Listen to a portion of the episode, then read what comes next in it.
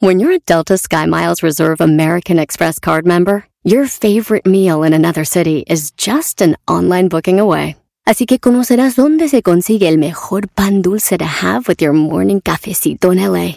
Where's the best pupusería in the Bay? Y dónde encontrar la salsa verde más rica en San Antonio. Because you're the travel foodie. The Delta Sky Miles Reserve American Express card. If you travel, you know. Learn more at go.amex slash you know reserve. Want the same expert advice you get from the pros in the store while shopping online at discounttire.com? Meet Treadwell, your personal online tire guide that matches you with the perfect tire for your vehicle. Get your best match in one minute or less with Treadwell by Discount Tire. Tremenda vaina. Ay, Dios, Román, yo creo que nosotros debemos una disculpa grande, ¿no crees? Estamos como el novio que se desapareció y la novia dice, Where have you been? ¿Dónde? Puro ghosting, ghosting. Ghosting. Le hicimos ghosting a todos los tremendo vainólogos. Ay, tremendo vainólogo, lo siento, hemos estado como locos, Román ha estado trabajando en películas, yo he estado también trabajando en otras cosas un poco locas, pero siempre hemos estado pensando en ustedes, ¿qué estarán pensando los tremendo vainólogos que no les hemos sacado un nuevo episodio de Tremenda Vaina? ¿Desde cuándo, Román? ¿Agosto qué? Agosto 18, qué No, pena, qué pena. Desvergonzadísimo. Pero de todas maneras, yo quiero mandarle un abrazo muy grande, un saludo a una nueva oyente que tenemos que me ha, me ha dicho que le encanta Tremenda Vaina, nos está siguiendo eh, y se llama Senia. Un abrazo grande para Senia. Un abrazo. Desde Nueva York. Un abra- abrazo grande. Hoy, hoy tenemos cuatro historias increíbles, difíciles de creer. Y la primera se llama El pirata más rico de la historia. La segunda se llama Se nos perdió el borracho. Se nos perdió el borracho. La tercera es prótesis de ver- prótese- pra- prótesis, perdón, de verduras. Y la, Prótesis de verduras, sí señor. y la cuarta Y la cuarta. es Estoy viendo doble y no lo puedo creer. Así es que una de estas cuatro historias es más falsa que una moneda de cuero. Así es que, a ver, ¿cuál es, Román? ¿Arran- ¿Arrancamos o qué? Arrancamos con el pirata más rico de la historia. Bueno, Román, ¿has oído del gran pirata Barba Negra, por si acaso? Oye, sí, sí, sí. Bueno, ese es de los piratas más famosos de la historia. Sin embargo, no es el que más dinero consiguió. O sea, Barba Negra comparado con el pirata del que te voy a hablar, era un desastrico ahí, una, un, un- un mal hecho. Por eso esta historia no se trata de él. Esta historia es acerca de un hombre humilde y enamorado, Román. Oh. Ah. Quien por amor decidió irse a buscar fortuna al mar entre los temibles piratas del Caribe. muy poético. De hecho, Aventura. aventura, amor, traición. De hecho, a él se le atribuye la famosa bandera negra con la calavera y los huesos cruzados. Ah, ese, ese, ese, ese es el tipo entonces. ¿ah? Este es el tipo, este es el tipo. Bueno, te voy a contar de ese tipo. Eh, aquí te va la historia. Bueno, la razón por la que no se conoce mucho de este pirata, al que sus hombres llamaban el Robin Hood del mar, Ajá. es que su época de pirata solo duró un año, un añito. Pobre. Y aunque es una épica historia, tiene un final trágico. Ay, no. Sí. Bueno, Samuel Bellamy. ¿Has escuchado ese nombre alguna vez? Samuel Bellamy. Jamás. Jamás. Era un inglés, un inglés, un hombre inglés muy gentil y justo.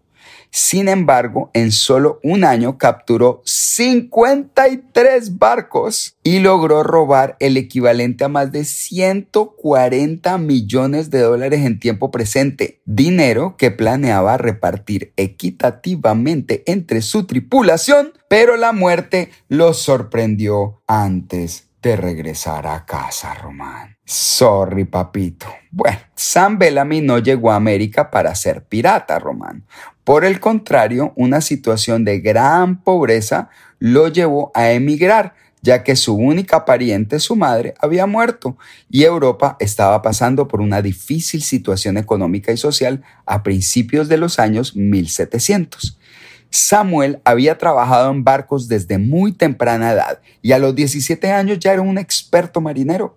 Así es que decidió viajar a las colonias americanas a probar fortuna en 1706. Recordemos que en esa época el mundo, digamos, civilizado y reconocido era en Europa y se habían descubierto unas colonias por allá en América, ¿no hay qué? Y pues él decidió irse a probar fortuna allá. Según la leyenda, Bellamy se instaló en Cape Cod, en Massachusetts. Eso es en Estados Unidos, obviamente.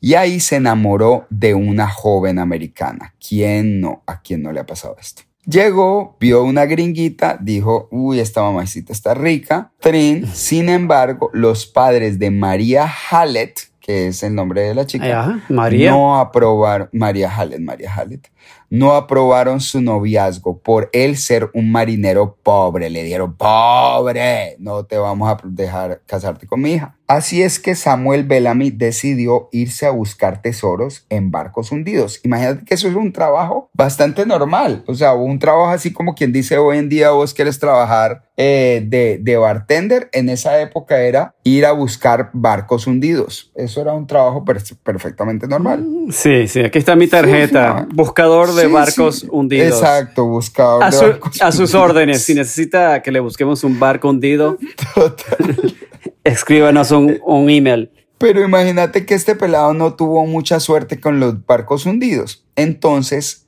el tipo empezó a ver que la vaina era el la pasarse al lado oscuro, irse de pirata. Eso significaba que en lugar de buscar tesoros en barcos hundidos, estarían atacando barcos que estaban en perfecto estado.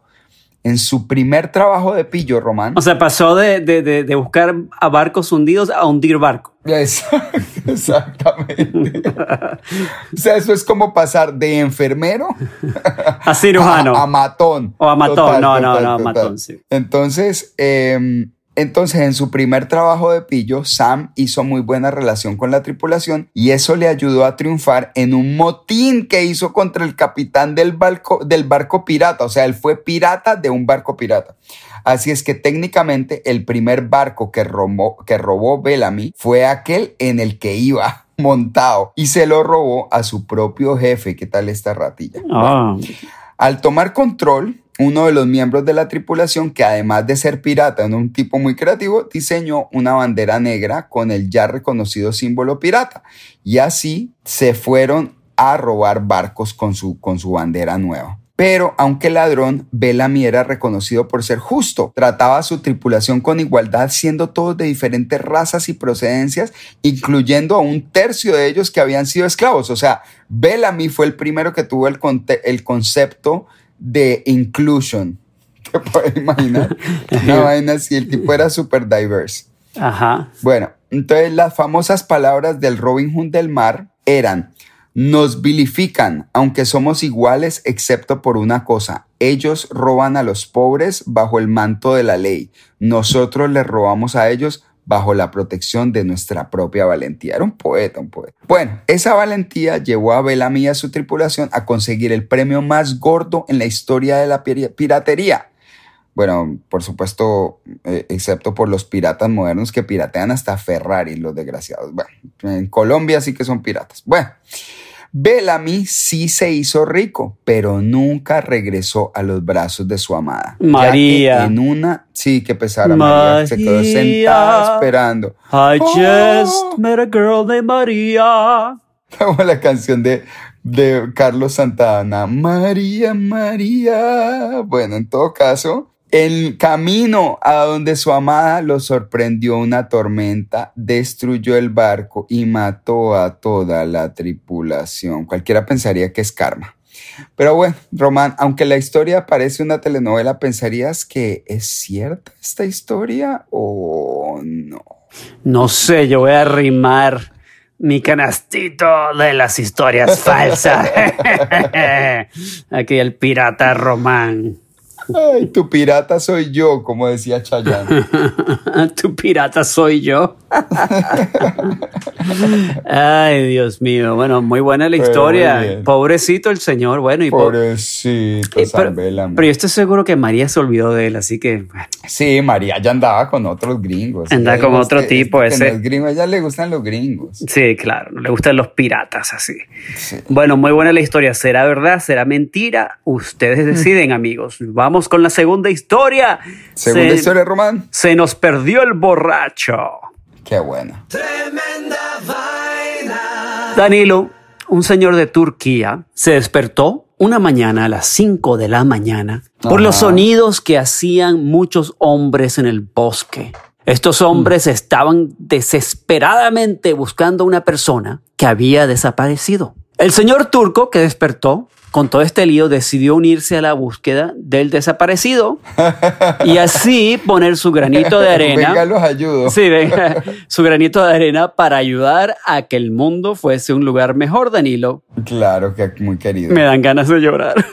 Sí, sí, es inspirador. Bueno, el trabajador de, el trabajador de construcción Beyham Mutlu, de 50 años de edad, fue reportado como desaparecido después de emborracharse con sus amigos en una noche, noche de rumba. Ok. Después de que su esposa, preocupada, la pobre, ay pobrecita, no pudo, Pobre. no, pobre, no pudo localizarlo en su teléfono móvil y él no regresó a casa, ella llamó a la policía. Resulta que los amigos de Mutlu lo habían perdido después de que se fue corriendo al bosque y ahí desapareció. Pero ¿y este pelotudo por qué fue corriendo al bosque? Ah, bueno, el tipo estaba ¿Qué hace un loco. borracho en un bosque. Ay, Ay, bueno, había un bosque ahí y se desapareció el hombre. Bueno. inmediatamente se formó un grupo de búsqueda que durante la noche fue creciendo mientras no lo encontraban y se llenó, es como una pelota gigantesca de un grupo de búsqueda de voluntarios qué y risa. servicios de emergencia.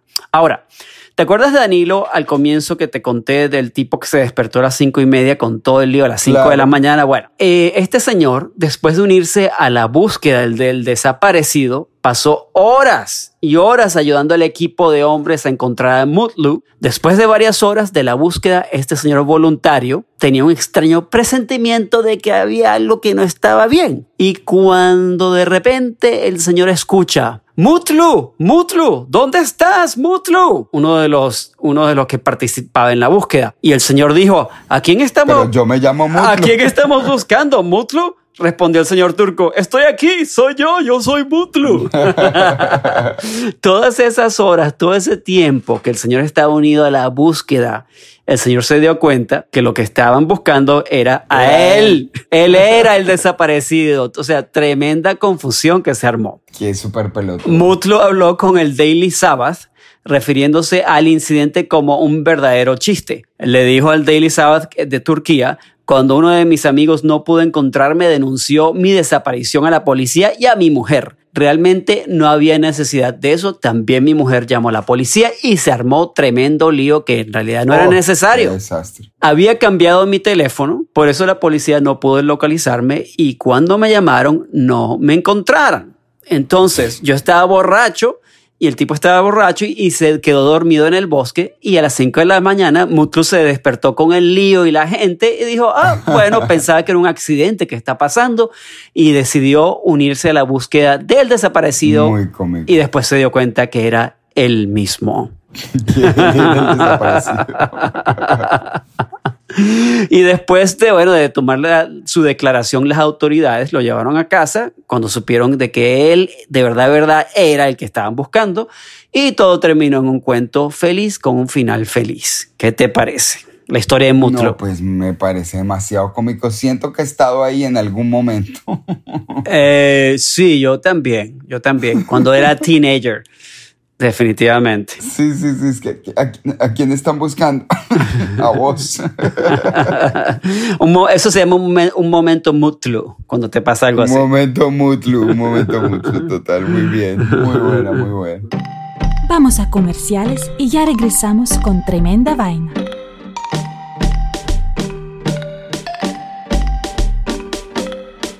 When it comes to buying your first home, everyone has questions. Can we even afford to buy a house right now?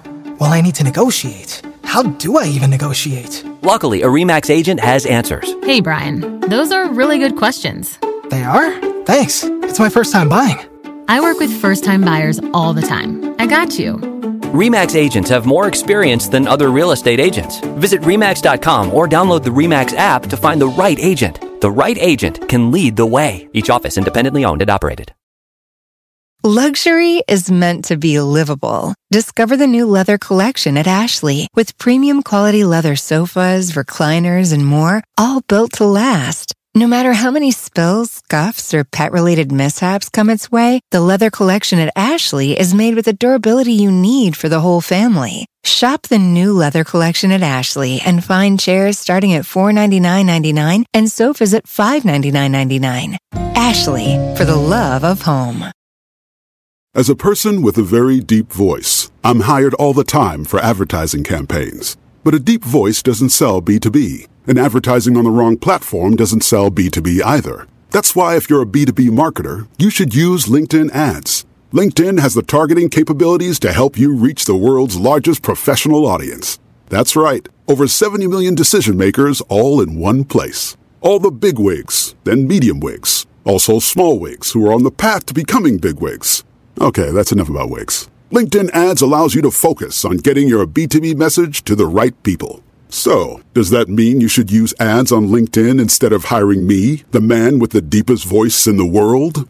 Yes. Yes, it does. Get started today and see why LinkedIn is the place to be to be. We'll even give you a $100 credit on your next campaign. Go to linkedin.com slash results to claim your credit.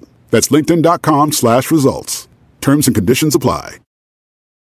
You can start your day off right. When you find a professional on Angie to get your plumbing right first. Connect with skilled professionals to get all your home projects done well. Visit Angie.com. You can do this when you Angie that. Tremenda vaina. Bueno, Román, cuando hablamos de crear prótesis para ayudar personas que han nacido sin una parte de su cuerpo o que la han perdido por culpa de un accidente o una enfermedad, ¿pensarías que la construcción de esas prótesis es cara o es barata? Bueno, yo me imagino que se está haciendo más barato, pero eh, yo estoy seguro que tampoco es tan barato así. Es bastante caro, bastante caro. Pero bueno, eso es lo que yo pienso. De hecho, la mayoría de las prótesis de verdad son muy, muy, muy caras porque están hechas de plásticos especiales y metales carísimos para que el cuerpo no las rechace. Claro. Si vos le pones una mano ahí de cuero de vaca, pues el cuerpo va a empezar como que, hey, yo no sé qué es esto y lo va a empezar a atacar. Claro. Pues lo, lo cool de esta historia es que es acerca de un hombre que decidió crear prótesis baratas. Ok. Hechas con algo que el cuerpo no rechazara. Ajá. Verduras. No. Y su nombre es Andrew Pelling. Antes de que te imagines un árbol de orejas, mi querido Román, déjame contarte cómo logró crear Pelling su primera oreja en un laboratorio de manipulación biofísica. Imagínate que su equipo le quitó capas y capas y capas a una rebanada de manzana hasta que quedó con una especie de esqueleto de celulosa con forma de oreja. Y ahí sembró unas células vivas utilizando la estructura de celulosa como andamios y dejó que éstas crecieran hasta formar una oreja. El resultado fue asombroso. Al instalarla quirúrgica- quirúrgicamente en ratones vivos, descubrió que no solo el cuerpo aceptaba la pieza hecha de manzana, sino que además podía desarrollar irrigación sanguínea, es decir, pequeñas venas y arterias que cubrían la prótesis y la acoplaban al cuerpo. Es una vaina que loquísima. Wow. Con este descubrimiento, el equipo de Pelling decidió ahondar en la investigación y descubrieron que aún mejor que la manzana, los espárragos tenían una estructura de tubos tridimensionales que suben por el tallo, similar a la estructura de la columna vertebral humana. No, buenísimos los espárragos, sí. O sea, los espárragos que además son deliciosos.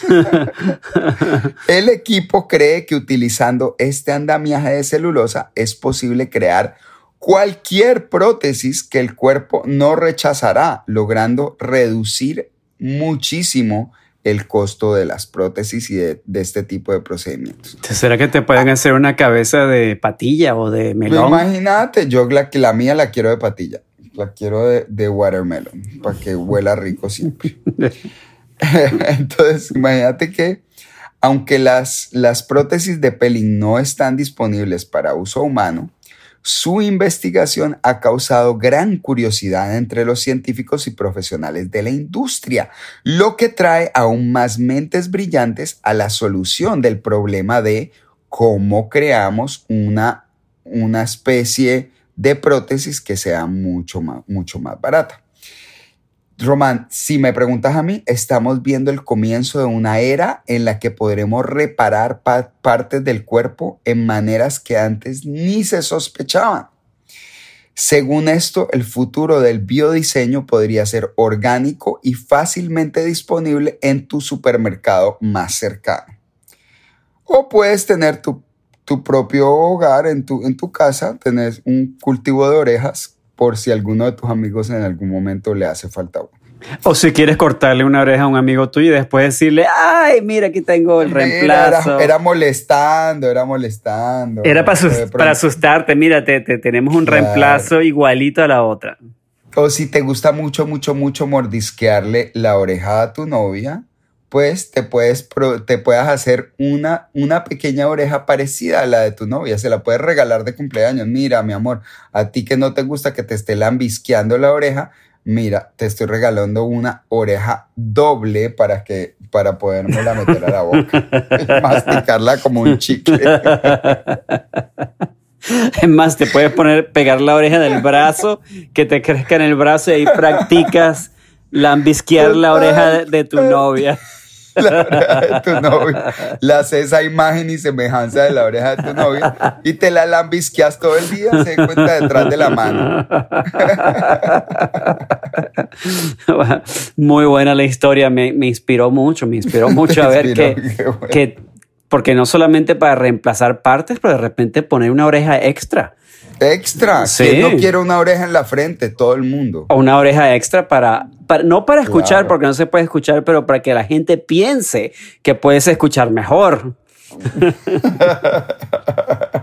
Exacto. Si te pones otra nariz, la, piensa, la gente piensa que puedes oler muy bien. Exacto, dice, uy, cuidado, hay que perfumarse bien porque aquí viene Danilo. Porque viene Danilo que tiene el, del, el de las dobles, las narices. o, o, por ejemplo te pones un dedo del pie extra para molestar a tus amigos y andas en chanclas para arriba y para abajo. para asustarlo. para asustarlo de Halloween. O te pones un ojo en la, en, la, en la parte de atrás de la cabeza. En el ombligo. bueno, también.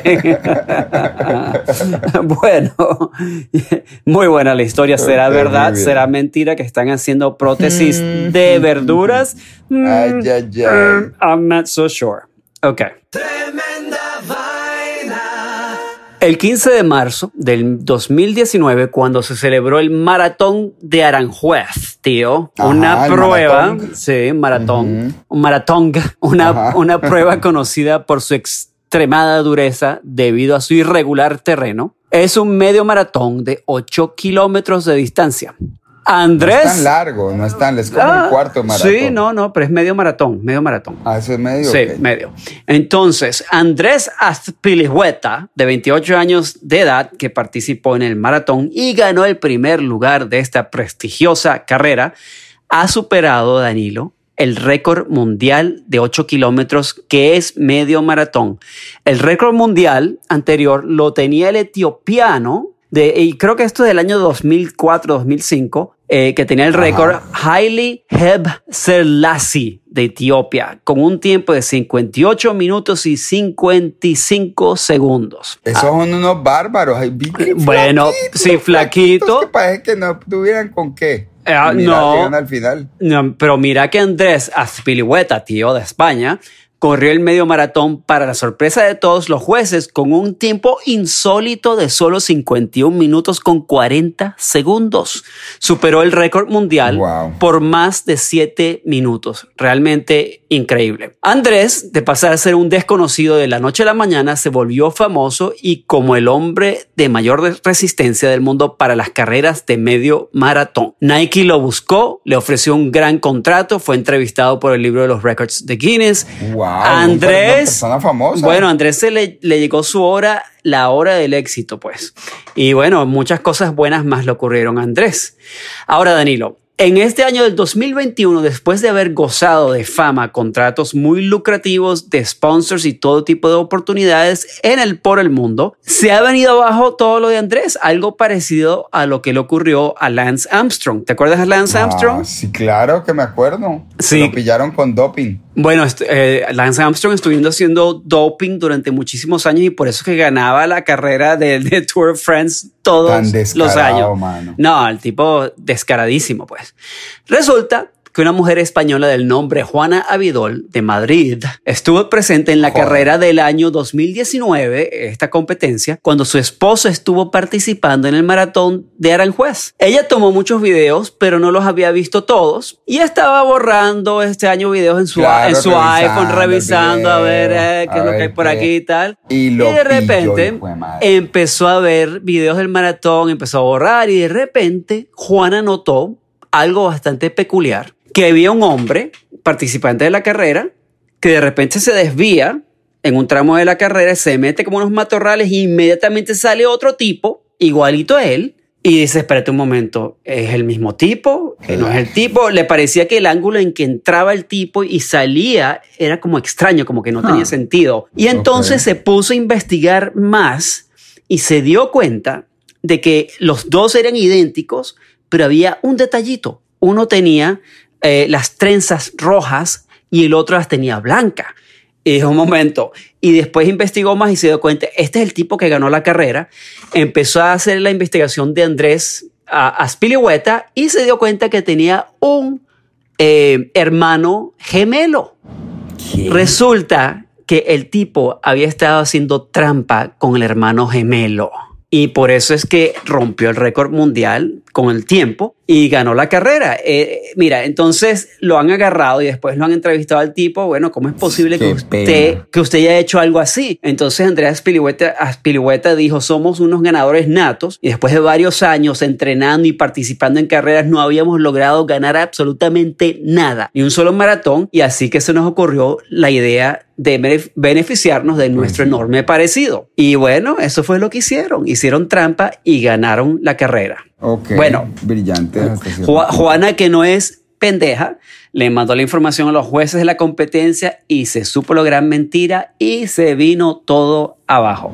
Así que amigos de Tremenda Vaina, si quieren hacer algo en la vida, una trampa, una cosa que, mm, así por el estilo de esto que como que no cuadra, no lo hagan porque los van a agarrar. Lo van a agarrar total. Si tienes un hermano gemelo, no, no mandes a tu hermano gemelo a salir con la tipa Póngalo a que no hacer quiere. otra cosa, total. Con la tipa que no quiere salir porque ya estás, estás harto de ella. No, ve tú a decirle a la tipa que no quiere estar con ella más y ya. Por ejemplo. Así que bueno, ¿qué te parece la trampa de estos tipos? eh? Tremenda vaina. Bueno, señores, llegó la hora chimenguenchona, La la hora hora Cuchicuchesca, cuchicuchesca. donde revelamos de cua- cuál de estas cuatro historias asombrosas y difíciles de creer es en realidad fake news y por qué hacemos esto, Román, ¿por qué? Para instruir el público en general de habla español a que no se lo dejen meter la historia falsa, no otra cosa. Hay mucha vaina, mucha historia falsa en internet, mucha noticia. ¿Cuántos países han sido, eh, tienen todo este montón de historias y de noticias falsas que la gente se las cree y entonces causan pues mucho daño? Y esto lo único que queremos decir con tremenda vaina, queridos amigos tremendo vainólogos, es no se la dejen meter, no se la dejen meter. Las historias falsas uno las descubre muy fácilmente metiéndose en Google, escribiendo la noticia y si es verdad, ahí seguramente le va a salir. Y si es mentira, no le sale nada porque obviamente es mentira. Así es que bueno, la hora chimenguenchona, la hora cuchicuchesca román. Vamos, tiro entonces. redoblan. Ah, bueno, no, sí. No. Una por una, una por una.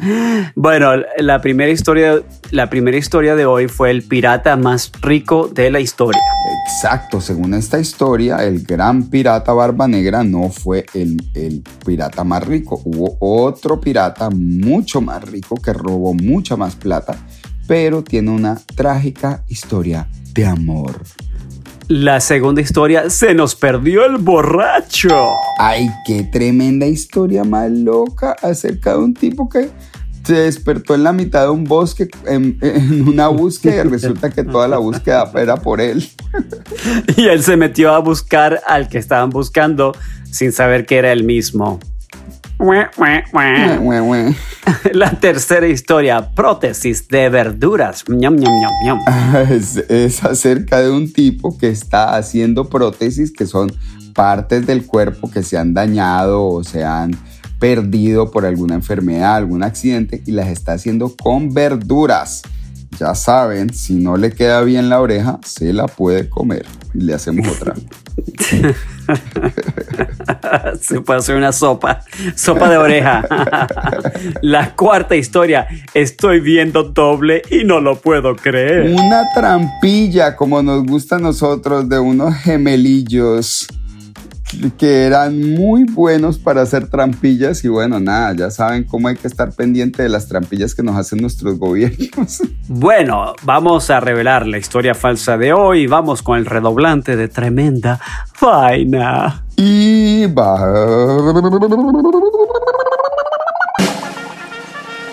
La historia falsa de hoy es... Estoy viendo doble y no lo puedo creer. Qué pesado. Sí, Bueno. Andrés Azpilicueta no existe como tal. Ay, me gusta ese nombre, me gustaba. Yo ya Bueno, estaba- agarré- agarré eso ya lo de un- estaba siguiendo en Instagram. No, ya, ya creaste un fanpage en Instagram. Ya. ese fanpage. Este tipo está increíble, este man. Bueno, Bueno. para que vean que no todas las historias increíbles que uno oye son ciertas. De hecho, la mayoría de ellas son falsas. Así es que para que paren bolas y se aseguren con tres fuentes adicionales de información antes de estar compartiendo mentiras por Twitter, carajo. Sí, señor. Así que no se pongan a, no se pongan a repartir cosas falsas porque entonces se vuelven parte del problema. En vez de arreglar el problema y parar la cosa ahí de una vez y decir, no, señor, eso es mentira. Romano, no es eh, esta semana vi un documental que se lo recomiendo a todo el mundo que se llama El Dilema Social, una- un documental que está en Netflix, en, la, en el que hablan la cantidad de mentiras que se transmiten por Twitter son 4 a 1. ¿Ustedes saben eso? Cuatro veces más mentiras que noticias verdaderas se mandan por Twitter. Imagínense eso, el problema que crea. Bueno, eh, esta semana estaba eh, una salió una mujer denunciando a Facebook que trabajó en Facebook diciendo que básicamente Facebook ellos donde hacen más dinero son con las noticias controversiales, ¿ok? Y las noticias que son eh, divisivas, que dividen a la gente. Están dividiendo el planeta. al nivel que los gobiernos europeos se han quejado con Facebook porque los mismos gobiernos cuando hacen campañas presidenciales o de para eh, de alcaldes o cualquier puesto de, de- de- de político en Europa tienen que ajustar sus campañas a las ajustarlas a- a los puntos de vista de Facebook.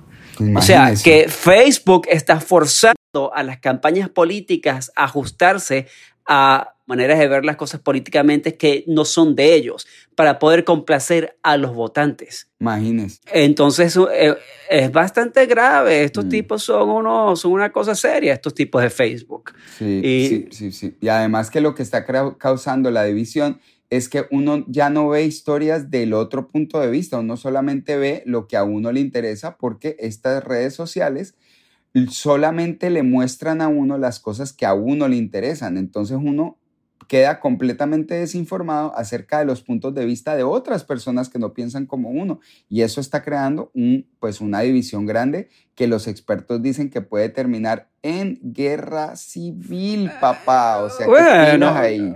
no solo eso, que, que los puntos de vista que ofrecen a veces para un lado o al otro lado son a veces extremos. Entonces eh, van radicalizando a- a- al lado A y al lado B. así Y como dices tú, así que señores, eh, eh, yo estoy de acuerdo de que hoy en día hay que, más que nunca, y estamos más habl- hablando más de lo normal, pero es importante que más que nunca hay que, hay que escuchar a los demás también, a ver qué es, qué es lo que piensan y a ver si lo que están diciendo, porque quizás lo que dice la persona que tú consider- de- consideras tu enemigo, quizás lo que ellos dicen es una mentira amplificada para ellos, ¿me entiendes? Claro, De repente es amplificado para ellos y de repente ellos ni siquiera saben que están diciendo una mentira y uno también. Así que vi- vivimos en momentos bastante confusos, así que Sí. piensen claro y no se la dejen meter. No se la dejen meter y con esto les mandamos un abrazo grande a nuestros tremendos vainolos. Gra- Gracias por escucharnos hoy. Esperamos desde el fondo de nuestro corazón que no nos demoremos tanto en, en traerles el episodio número 70, que es el que sigue ya y ahí tenemos que hacer una fiesta, Román. 70 es un montón de episodios. Sí, bueno, y también que yo, como yo soy el que edito el episodio, voy a tratar de hacer el episodio muy fácil de editar y todo eso para poder hacerlo en menos tiempo y así poder hacer mi trabajo que hago, y porque en realidad estamos súper ocupados, eh, pero nos encanta hacer esto también, lo, lo disfrutamos inmensamente. Así es que un abrazo muy grande de sus amigos de Tremenda Vaina y hasta el próximo episodio de Tremenda Vaina. Román, me alegra oírte, mi hermano. Un abrazo. Un fuerte. abrazo. Chao. Chao.